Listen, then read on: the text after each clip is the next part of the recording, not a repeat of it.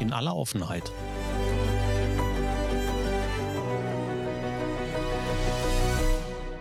Mit Kai Truhn und Thorsten Ising. Einen wunderschönen guten Tag, guten Abend, gute Nacht, guten Morgen, Thorsten. Ich begrüße dich zu einer neuen Ausgabe von In aller Offenheit. Ich hoffe, du hast seit der letzten Ausgabe Wunderbares verlebt. Wie geht's dir? Gut, moin. Damit können wir eigentlich auch schon wieder abschließen. Nein, äh, alles, alles ähm, recht normal, coole Woche gehabt, ja, sehr abwechslungsreich in Arbeit und Freizeit. Von daher alles prima. Schick essen gewesen, nett essen gewesen. Das war gut. Und bei dir? Ja, äh, ruhig wie immer, hätte ich fast gesagt.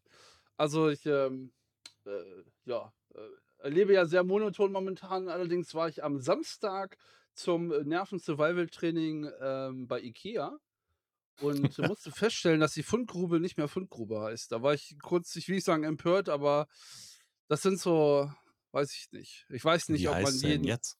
äh, Circular Hub. Ach Ja, so. ungefähr, das war auch, ja genau, das war auch ungefähr meine Reaktion, wo ich dachte, ah, weiß ich nicht.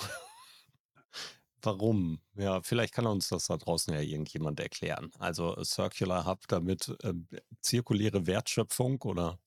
Ja, war vermutlich. So, also äh, vielleicht ein bisschen, bisschen sehr schmales Greenwashing, äh, vermutlich aber auch Vereinheitlichung aller Länder, kann ich mir vorstellen, ähm, dass das so ein Schritt gewesen ist. Also letztendlich sicherlich nicht dramatisch, aber ähm, für viele sicherlich, und äh, da zähle ich mich auch zu, ist, äh, wenn du, also der Hotdog ist zwar nicht, also der ist nicht gesetzt für mich, weil wenn die Schlange zu lang ist, ist mir das egal, aber so ein Schlendern durch die Fundgrube vor der Kasse ist nochmal tatsächlich gesetzt, weil also ich habe da auch einfach schon zu viel in der Vergangenheit rausgefischt.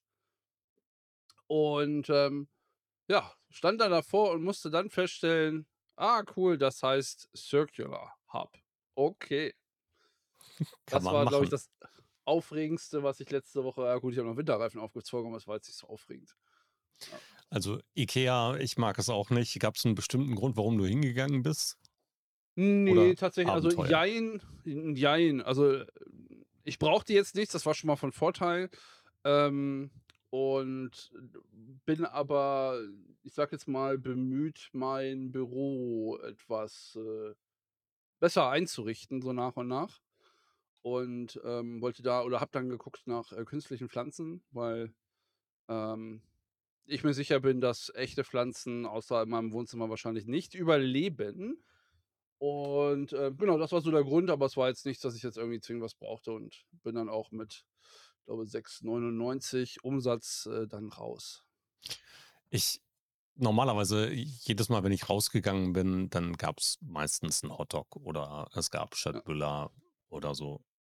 Aber ich weiß nicht, seitdem irgendwann gab es bei mir so einen geschmacklichen Change und ich habe festgestellt, geschmeckt, dass in Schöttbüller Zimt ist. Ja, Ja. und das war ja jetzt, das verstehe ich überhaupt nicht mehr. Und seitdem schmeckt es mir einfach nicht mehr. Apropos Zimt, die Jahreszeit beginnt ja jetzt wieder, wo Zimt mehrfach konsumiert wird.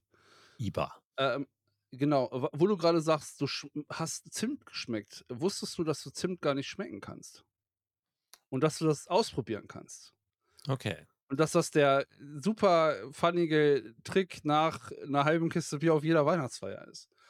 Und zwar nimmst du Zimt, äh, auf 'ne Löffelspitze oder so und hältst dir die Nase zu.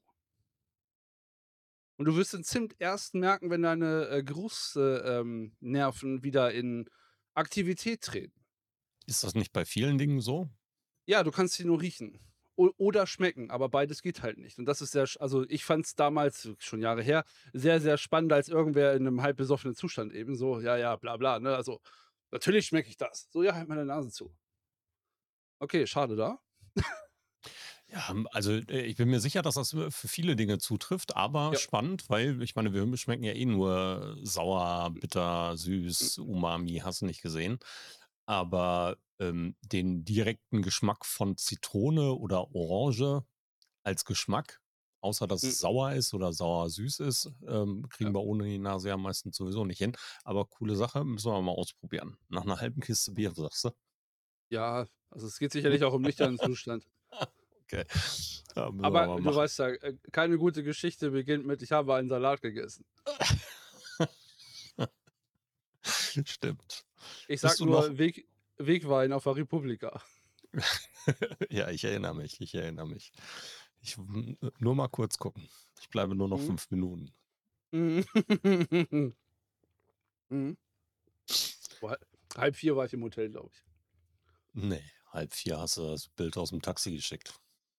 Da also die das diese Taxinummer, also da muss ich mich noch mal selber loben, auch nach Jahren. Das war diese Taxifahrt war einfach die Kai-Truhen ist eine lebende Legende. Also ich meine, ich war ja auf der anderen Seite von Berlin und musste einmal quer durch die Stadt fahren. Habe irgendwie im komplett zerstörten, besoffenen Zustand mit, ich glaube, MyTaxi oder wie auch immer es jetzt Schernau oder wie es auch mittlerweile heißt, keine FreeNow. Ahnung. Ja, oder FreeNow, 'n Taxi gerufen. Habe mein Passwort vergessen für meinen Account. Also, da frage ich mich schon, wie ich das Taxi rufen konnte, aber egal. Habe während der Taxi ach genau, ich konnte nicht bezahlen oder hätte nicht bezahlen können. Habe dann während der Taxifahrt mit meinem besoffenen Arsch mein Passwort resettet, das Passwort neu gesetzt, es richtig in der App eingegeben, mich bei PayPal eingeloggt und die Fahrt bezahlt, bevor wir beim Hotel angekommen waren. Legendär. Wo ich mir also ich frage mich heute noch ich habe keine Ahnung, wie ich das gemacht habe. Ähm, du sahst am nächsten Morgen genauso verwundert aus, als du wieder geradeaus gehen konntest. Es war Mittag, aber ist egal, ja. Ja, ich erinnere mich dran, dass du keinen Hunger hattest. Ja, ich Ja. daran erinnere ich mich auch noch, als ich das Brötchen verschenkt habe oder wollte. Aquaman. Ja. Ja, ja.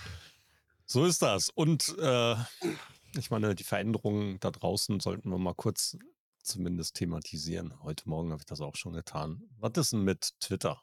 Was ist denn mit Musk? Was ist denn mit sein. Mastodon oder was ist mit Massenentlassungen und sowas? Hast du noch Bock drauf? Warte, ich kann das abkürzen. I don't give a single fuck. Auf nichts Es davon. ne, interessiert mich tatsächlich null. Echt? Ja. Also mich lässt das gar nicht kalt. Ähm, ich überlege nicht von Twitter direkt wegzugehen Mhm. oder sowas. Das äh, ist nicht der Teil. Ich ähm, springe auch nicht direkt zu Mastodon und feiere das Ding jetzt bis zum Es geht nicht mehr. Aber was ich echt doof finde, sind diese ganzen komischen, komischen Dinge, die da so passieren. Also Mhm. natürlich ist Funktionsumfang und Funktionserweiterung und sowas, ähm, ob der jetzt 8 oder 20 Dollar für einen blauen Haken gibt oder für den weißen Haken auf blauem Grund, ist mir eigentlich auch vollkommen egal. Äh, was ich nicht cool finde, sind so die Art und Weise, wie, wie jetzt der Ton erneut auf Twitter um sich greift. Das finde ich nicht cool. Also auch in meiner Bubble schon, auch in Deutschland und so. Das ist, ähm, es wird härter, es wird rechter, es wird fieser. Ja, aber ist das also ich fange mal hinten an und arbeite mich dann nach vorne vor. Ähm, ist das nicht also da ähm, da kannst du ja wieder sagen, ist das nicht 'n Spiegel der Gesellschaft so? Damit ist es ja relativ sch schnell, äh, totgeschlagen. Das ist so das eine. Ähm, was ich natürlich wahrnehme und ich, ähm ich habe da, ähm, irgendwann die Tage auch drüber nachgedacht, warum mir das nichts ausmacht und warum mich das auch tatsächlich, oh, ich sage jetzt mal, nicht die Bohne interessiert und das ist gar nicht also gar nicht wertend oder gar nicht ablehnend gemeint, sondern ich habe da eigentlich tatsächlich 'ne einfach relativ neutrale Position zu. Also, es macht weder mi mit mir noch was, noch habe ich Interesse daran, das Thema zu verfolgen. Ähm, liegt unter anderem, äh, daran, äh, weil es dann für mich, glaube ich, zum einen Twitter nicht mehr so die Relevanz hat. Ähm, viel entscheidender für mich aber, glaube ich, persönlich ist, dass ich mich unbewusst daz zu entschieden habe, aus diesem, ich sage jetzt mal, politisch aktiven Konsortium der digitalen Elite in Deutschland auszutreten. Also, ich bin ja auch früher, keine Ahnung wir sind für Artikel 13 eingestanden. Wir haben über BVCM irgendwas gemacht. Wir haben Dinge diskutiert, keine Ahnung was vorangebracht, wo ich heute sage, das ist alles nett so, aber es ist nicht mehr mein Thema. Und das war eine wichtige Erkenntnis für mich. Ähm, äh, zum einen die zu haben und zum anderen, ähm, wenn man so um Musk herumdreht und dann sagt: „Ja, der lässt da werden jetzt Massen entlassen.“ Das mag ja sein, aber zum einen ist es nicht das erste Mal, zum anderen hast du ein ganz anderes Arbeitssystem in den USA. Das ist halt immer auch noch so ein Punkt, wo ich sage: „Ja, aber so entlassen werden oder gefeiert in den USA ist jetzt nicht so: „Wow, super Surprise, äh, ich gehe zum Betriebsrat“ wie in Deutschland. Und, ähm ich glaube, was da jetzt einfach auch der große Unterschied ist, du kriegst es in den Einzelschicksalen mit, weil die Leute alle kommunikativ aktiv sind. Wenn jetzt, weiß ich nicht, Intel irgendeine Butze kauft ähm, oder Apple oder sonst irgendwas und die wird dann dicht gemacht, okay, who cares? So, ja, haben sie übernommen und wurde dann dicht gemacht. Ich glaube, es liegt natürlich auch in der polarisierenden Person von Elon Musk noch ein Stück mit weiter zu. Also ich finde das, äh, was heißt nicht gut. Äh, natürlich ist es schade um jedes Schicksal, was da irgendwie gerade betroffen ist, keine Frage. Aber ähm, es ist nicht, wie soll ich sagen, nicht meine Aufgabe oder ich habe keine intrinsische Motivation, mich dazu äh, weder zu äußern noch mich damit zu beschäftigen. Also nicht, weil ich jetzt irgendwie völlig ignorant bin, sondern sage, ja, okay, es ist schade, aber es ist ähnlich wie viele andere Themen, wo ich sage, okay, habe ich zur Kenntnis genommen, dass das so ist, aber das macht halt nichts mit mir. Also ich finde auch nicht schlimm. Ich finde Hm, es, ja, oder doch, auf der einen Seite finde ich schon schlimm, schade und, und bitter für die vielen Angestellten, die jetzt ihren Job verloren haben. Auf der anderen Seite kann ich es aus betriebswirtschaftlicher Sicht natürlich auch nachvollziehen, dass so ein Laden auf links gedreht werden muss. Und dass da viele, viele Dinge passieren müssen, um eben diese massiven Verluste, die jeden Tag eingefahren werden, auch in irgendeiner Art und Weise zu kompensieren und eben auch die 44 Milliarden US-Dollar äh, in irgendeine Art von Revenue zu überführen. Also alles nachvollziehbar. Aber was ich echt, also das, woran ich mich hm, reibe oder das, was mir halt missfällt, ist die Art und Weise. Ja, also es ist ja auch nicht so, dass diese, die, die Angestellten, die jetzt gegangen worden sind, von heute auf morgen kein Geld mehr verdienen. Die kriegen ja auch alle eine Freistellung, Abfindung, however. Aber ich finde die Art und Weise doof. Ja? Und die Art und Weise, die zeigt sich ja jetzt auch wieder äh, überhastet, ähm, gepoltert. Es kommen die ersten, werden gebeten, wieder zurückzukommen, weil sie, weil sie ähm, Musks Vision umsetzen müssen, weil er sonst keine Leute hat, die es tun. Also wurden einfach Menschen entlassen, offensichtlich zum Teil auf Basis eines Algorithmuses, ohne sich vorher vernünftig mit auseinanderzusetzen, ob wir den in Zukunft noch brauchen. Und das ist natürlich blinder Aktionismus, den ich nicht gut finde. Und wenn ich diesen, das übertrage auf die auf die Ausarbeitung dieses Netzwerkes in Zukunft oder auf zukünftige Funktionen oder auf die Einstellung von Content Moderation oder auf die Freischaltung von äh, äh, bislang Dauergebannten und sowas, dann finde ich, finde ich das halt echt anstrengend und weiß nicht, ob ich, ob ich das echt feiern muss. Also das weiß ich nicht. äh, ja gut, man muss es ja nicht feiern, aber also die Frage ist ja, ähm, wird es bei Twitter vielleicht nicht nur schlechter vertuscht als bei anderen Netzwerken? Also, ich kann mich noch an das Wirklich. Thema Facebook und Löschfarmen erinnern und Leute treiben sich in den Tod und dann hat man irgendwie 3 Tage News gehabt und alle haben Ohr gemacht und dann war das Thema erledigt. Also, also, ich glaube, das ist e eben das schwingt halt so viel mit, auch viel Whataboutism und viel Doppelmoral. Und ich glaube, deswegen, äh, ziehe ich mich da vielleicht auch unbewusst raus, weil also, letztendlich, wo ich sage, ähm, ja, vielleicht ist das scheiße, Leute per Algorithmus zu kündigen, aber, äh, wer bin ich, um das, äh, beurteilen zu können? Und offenbar lief es ja bei Twitter die letzten Jahre nicht. Also, wer sagt denn, dass es gut war? So von außen, also Nein, letztendlich, nein. ich meine, wir sind ja da also, ne, wir sind ja nur Konsumenten. So und ich sage jetzt mal, ja, es ist halt schon schon 'ne andere Welt und, ähm, von daher ich ja, ich habe gesagt, ich warte das also, ich glaube, ich warte das einfach mal ab so und ich würde auch 8 für für Twitter Blue bezahlen. Ich nicht. Also, keine Frage, auf jeden Fall, klar. Ne, also, äh, wenn der Funktionsumfang so wäre, dass es, ähm, mich wirklich reizen würde, selbstverständlich. Also, wenn der Mehrwert einfach überwiegt, dann zahle ich auch. Habe ich letztens in 'ner Diskussion auch geschrieben. Es geht halt darum, dass die Premium-Funktionalität bezahlt wird. Das, was ja ich nicht gut finde in in dieser Diskussion ist, ähm, ich würde nicht dafür bezahlen für die Überprüfung und Darstellung meiner Echtheit. Also für diesen verifizierten Haken. Dafür würde ich nicht bezahlen. Das ist keine Funktion. Also dafür, dass ich ich bin, dafür zahle ich nicht. Für eine Funktion zahle ich gerne. Oder für die Darstellung äh, als Premium-Member oder sowas. Aber nicht für, die, Ja. für den Echtheitsbeweis. Ja, aber die Begründung fand ich sehr interessant. Nämlich, dass äh, Elon, in also Elon sagte in einem Interview, dass ähm, Twitter halt ein großes Problem mit Trollen und automatischen Bots hat Ja. und man die quasi loswerden will. Also ist es ja letztendlich eigentlich eine Bereinigung, wo man sagt, okay, und du wirst genug Leute noch irgendwie haben, die, die sagen, mir scheiß drauf auf diese 8 Dollar. Ja, also gerade wenn du, äh, äh, ich sag jetzt mal, ähm, im politischen Manipul äh, im Lobbyismus unterwegs bist, ich meine, pff, das, das spielt keine Rolle. So, also Aber im Ähm, politischen Lobbyismus sind die Leute halt auch bereit, für Bots 8 Dollar zu bezahlen. Ja, genau. So, aber du musst ja die die Frage ist ja, gut, wie kriegst du den verifiziert? Das wird alles möglich sein, aber der Aufwand ist halt größer. Und ich ich meine, es ist noch nicht da und du musst es nicht machen. Von daher, also, das ist ja so so 'n bisschen: „Hey, das ist eine freiwillige Option, das zu tun“, wo sich wieder Hunderte, Tausende von Leuten aufregen, die keinen blauen Haken haben, in Anführungs also, ich ja auch nicht, so.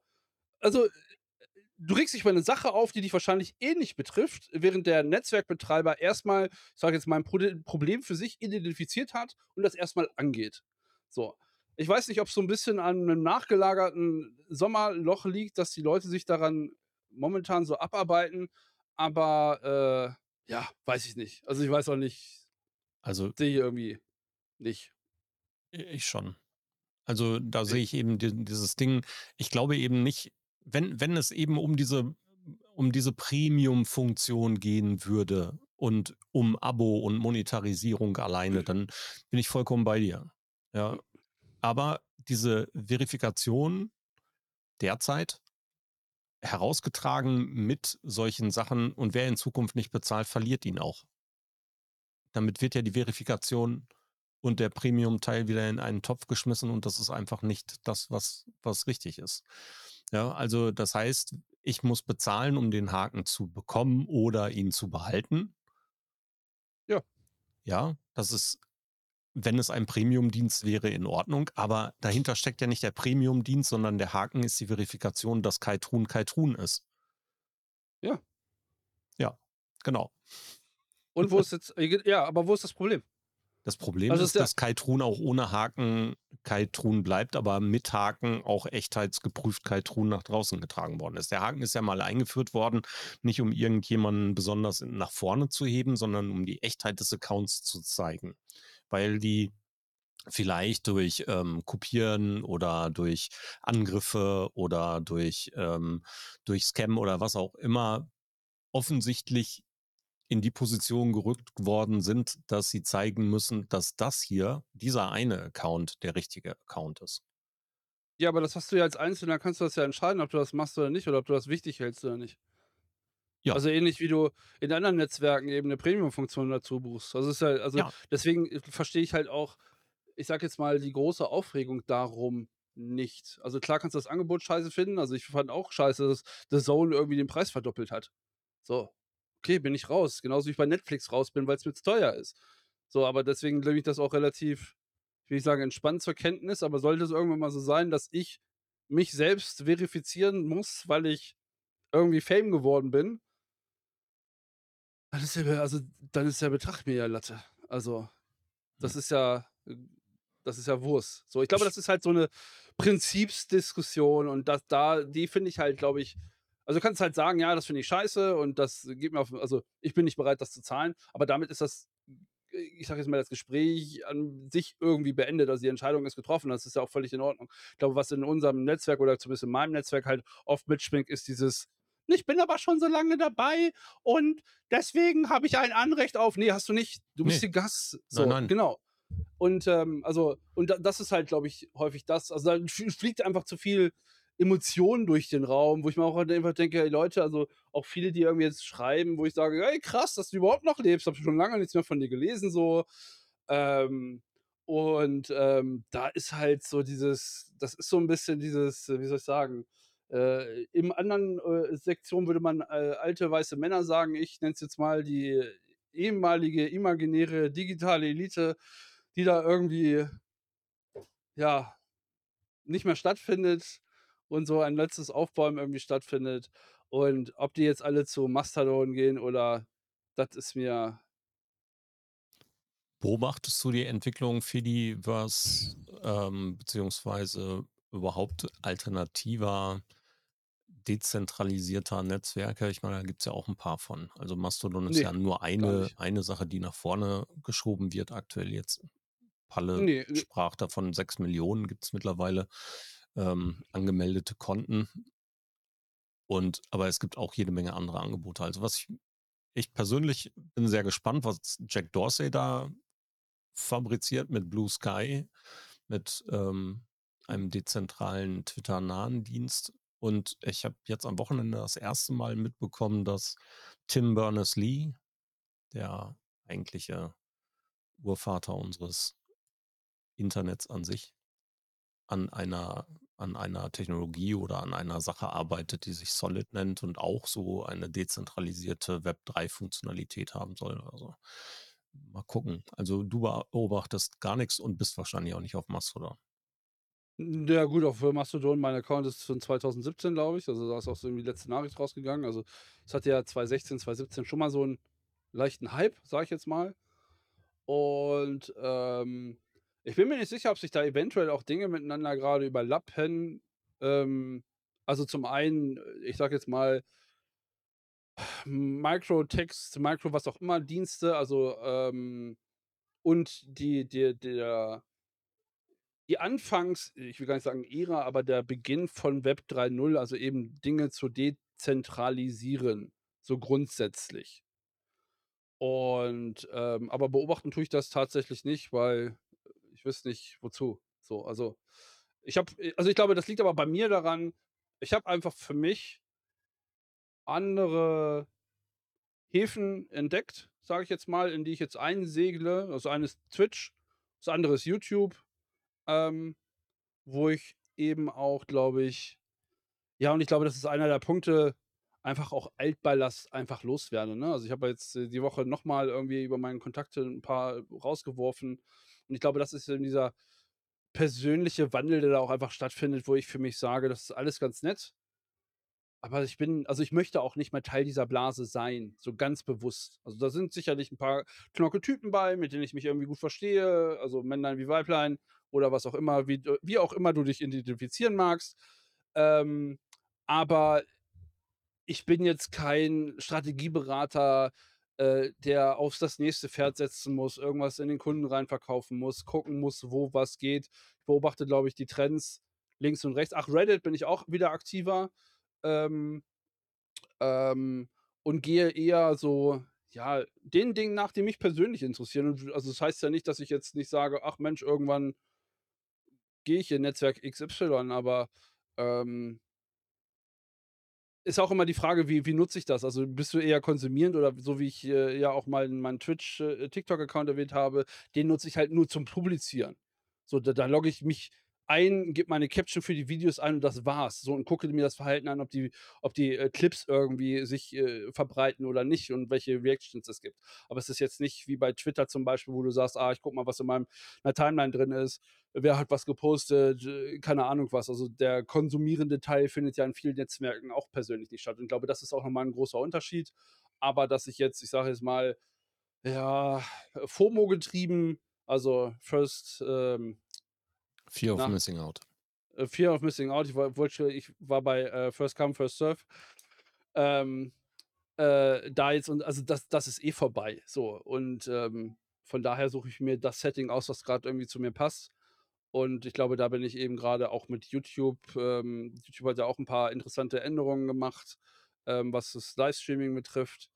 Ähm, äh, ich sage jetzt mal und seit letzter Woche sicherlich, äh, 3D und VR könnte für mich, äh, 'n sehr interessantes Thema werden in Zukunft, wo ich glaube ich, mein mein momentaner Fokus einfach woanders liegt als, äh, ich brauche 'n Twitter-Ersatz. Ja. Warum wird 3D und VR für dich interessanter? Weil ich da, äh, mit einer, äh, Firma, die so was macht, äh, im Gespräch bin, ob wir nicht irgendwie zusammen zusammen rumäumeln können. Ja. Cool. Ja. Was sind deine bisherigen Erfahrungen VR? Außer gut. Basketball spielen? Basketball spielen ist schwierig in der Wohnung, habe ich festgestellt. Ähm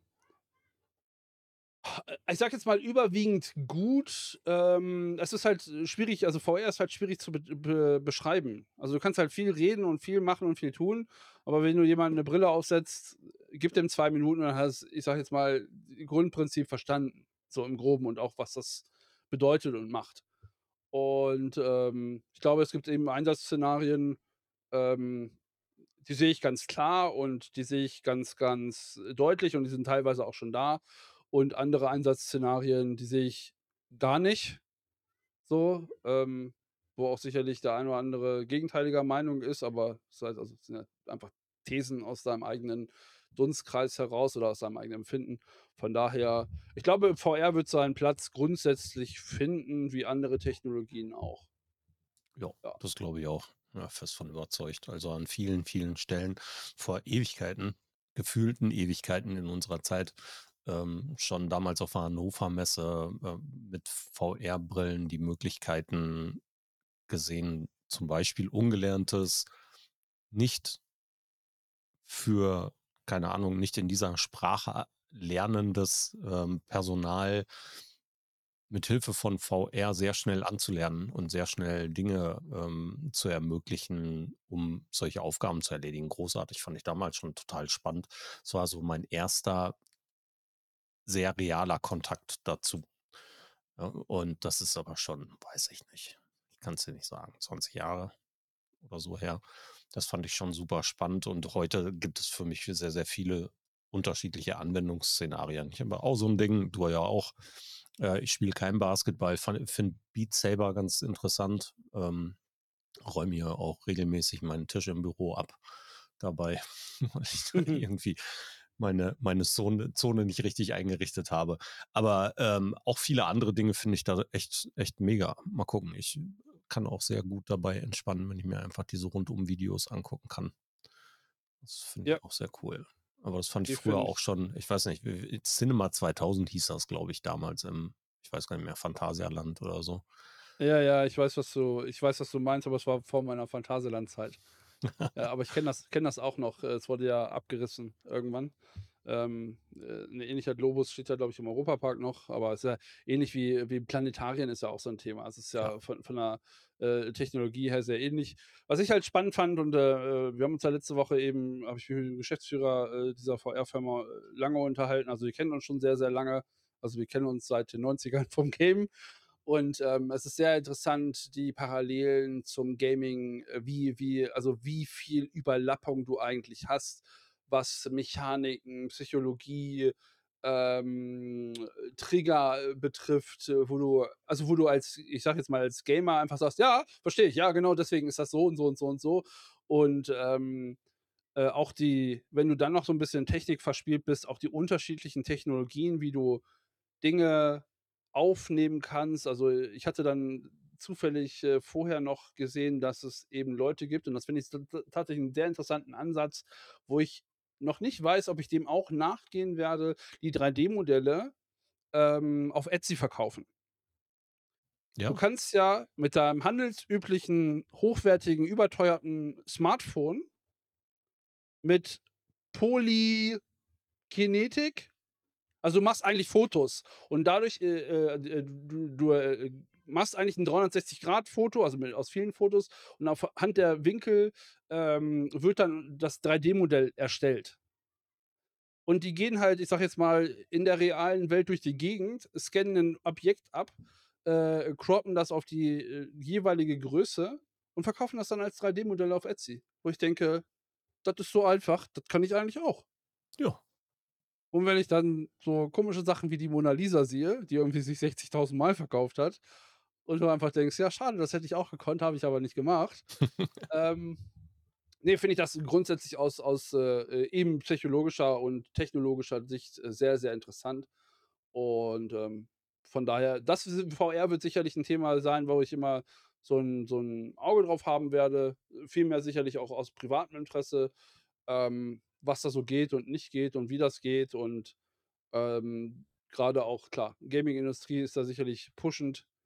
Ähm, aber wie du halt auch sagst, ne, auch, äh, 360-Grad-Videos, äh, selbst in Anführungsstrichen, wenn sie nur mit einer stinknormalen Insta-360-Grad-Kamera für 'n YouTube-Video gedreht sind, kann das ja schon mal auch ganz nett sein, irgendwie in Süßwassergewässern mit 'ner Schildkröte zu schwimmen und sich das irgendwie anzugucken oder was auch immer. Also, Orte, wo man vielleicht auch nicht so direkt hinkommt. Ja, Äh eben.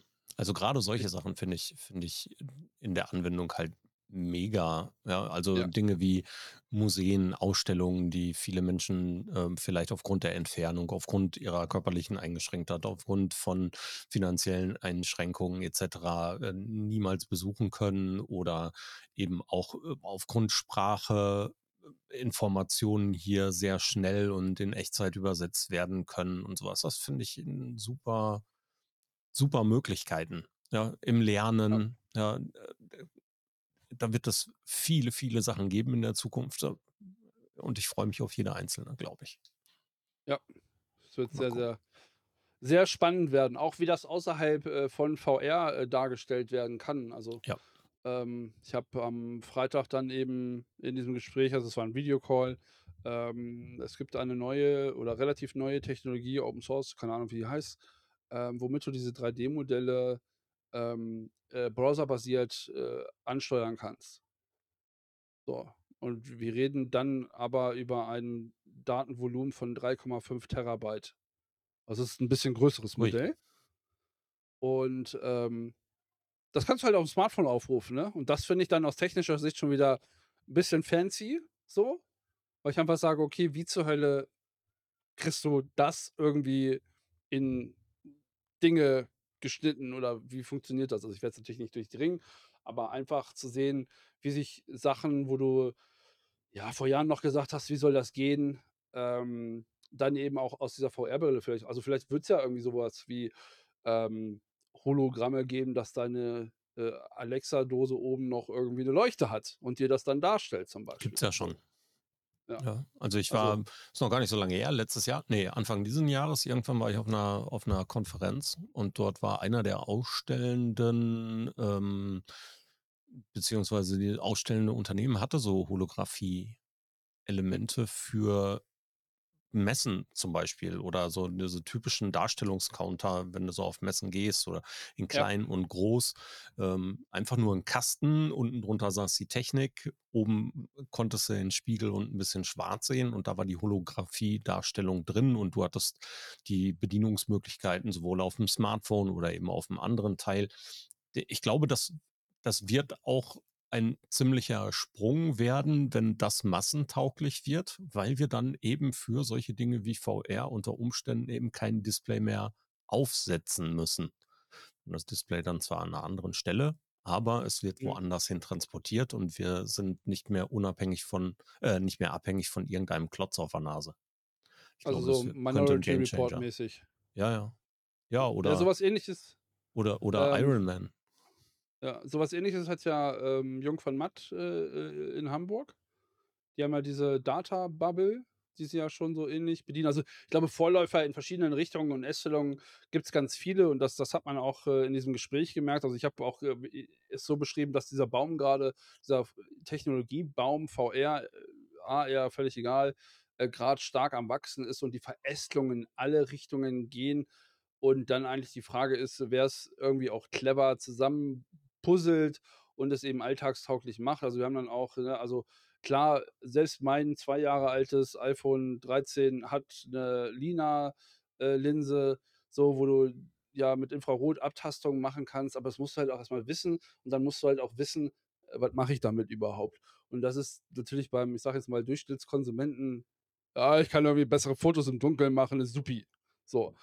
Und, ähm, wenn du den Leuten erzählst: „Ja, du kannst aber auch deinen Raum damit eben 3D scannen oder alles andere“, ist erst mal so: „Äh, okay, wie, was, wa was brauche ich da, wie geht das?“ Und ich glaube, wenn diese Schritte übersprungen sind, ähnlich wie bei anderen Dingen, dann könnte es relativ flugs gehen. Aber das habe ich bei Pokémon Go 2016 mit AR auch gedacht. Ähm, und ja, es hat, wie soll ich sagen, durchaus hier und da Verwendung gefunden, aber nicht den Durchbruch erhalten, den ich mir damals erhofft habe, sagen wir's mal so. Auch witzig, heute spielen Pokémon Go-Spieler fast ausschließlich ohne den AR-Modus. Ja, ja, das ist, das ist auch. Ja, habe ich damals auch, weil es nervig war. Also, genau. Und wesentlich aber, schwieriger. ja, und ähm, aber ähm, ich habe aber auch, oh, ich bin zu viel im Internet unterwegs, irgendwo gesehen, dass es äh, eben auch Ansätze gibt, ähm, relativ simple Spiele in AR umzusetzen. Ich habe gesagt, so virtuelles Völkerball auf der Straße. So, wo zwei Devices miteinander dann synchronisiert werden. Und ähm, ich glaube, wenn es da eben, und äh, das merkt man ja in den äh, in dem Austausch, will gar nicht sagen Debatten sagen, äh, in dem Austausch immer wieder, äh, wenn es da anfassbare und relativ schnell nachvollziehbare ähm, Beispiele gibt und Anwendungen, dann kann dem das gut helfen. Ähnlich wie es bei VR, sei es jetzt Shoot Ninja ist, äh, äh, Blade irgendwas, irgendwas äh, zerschlagen, was auf dich zukommt. Nichts anderes ist es bei mir, was ich bei, ich mache äh, äh Boxtraining mit der VR-Brille. Auch da fliegen einfach nur Bälle auf dich zu, die du äh, anditschen musst, in Anführungsstrichen. Und der misst ähm, die, mit, dem, mit, dem, mit dem Sensor die, die Schlaggeschwindigkeit quasi. Du musst eine bestimmte Schlaggeschwindigkeit haben, sonst wird das nicht gezählt. So, also wie kann ich die Dinge, die da einfach äh, manuell, also die da, ähm, na, sag schon, ich habe fast gesagt mechanisch, die da passieren, einfach clever in meine Verknüpfung übertragen. Also ich hatte dann gestern, habe ich noch ähm, ein anderes äh, Training gemacht, wo du so Bälle berühren musst, oben, unten, links, rechts, so äh, wie auf so einer, auf so einer, also Panel. wie auf einer Wand. Genau. Und ich dachte, wie clever wäre eigentlich das, so eine Applikation zu machen, ähm, für ähm, Sportgymnastik und so ein Kram oder Physio. Weißt du, wo du einfach sagst, eigentlich musst du die Übung machen. Das ist der Bewegungsablauf, der stattfinden muss. So, wie kann ich das spielerisch in VR abbilden? Also ich mache da ja auch dann eben irgendwie gefühlt 3000 Kniebeugen und bin, merke irgendwann schon, der Oberschenkel brennt. So, aber dadurch, dass du halt irgendwie sie unter wegducken musst, nimmst du das ja gar nicht so wahr, wie wenn du einfach nur diese Übung machst. Und ich glaube, da wird es äh, ja ganz viele Anwendungsbereiche in Zukunft geben. Und dann ist natürlich die Frage über allem, wer setzt sich durch, warum auch immer, äh, wer hat das Momentum, sage ich jetzt mal. Ja, und es braucht eben ja. diese Massen- und Alltagstauglichkeit. Und ähm, das haben wir ja sehr gut gesehen bei solchen Sachen wie QR-Codes. Ähm, also bei uns eher stiefmütterlich und nicht in der breiten Masse genutzt. Und dann kam Corona und plötzlich kann es auch Tante Erna aus Buxtehude mit ähm, einem alten Smartphone und weiß, was das ist. Und plötzlich ist es massentauglich. Ja, und irgendeinen so einen, so einen Punkt brauchen wir. Und dieser Punkt, genau. keine Ahnung, wie der aussehen wird, ob es eben die, die große Brille ist oder ob es äh, eine kleine Brille ist oder ob es plötzlich die Möglichkeit äh, des Transport auf ein anderes Display ist. Das werden wir alle sehen. Schauen wir mal. Das ist wohl so. Ich bin gespannt. Ich auch. Gucken wir nächste Woche weiter. Stimmt. Also ich gucke heute bestimmt noch weiter, weil ich muss heute noch boxen. Okay. Ja, ich muss nur aktualisieren und ein Software-Update reinspielen. Aber vielleicht sprechen wir darüber nächste Woche. Vielleicht. Bis Schluss. dahin wünsche ich dir eine gute Zeit. Ciao, ciao. Dir auch. Bye, bye.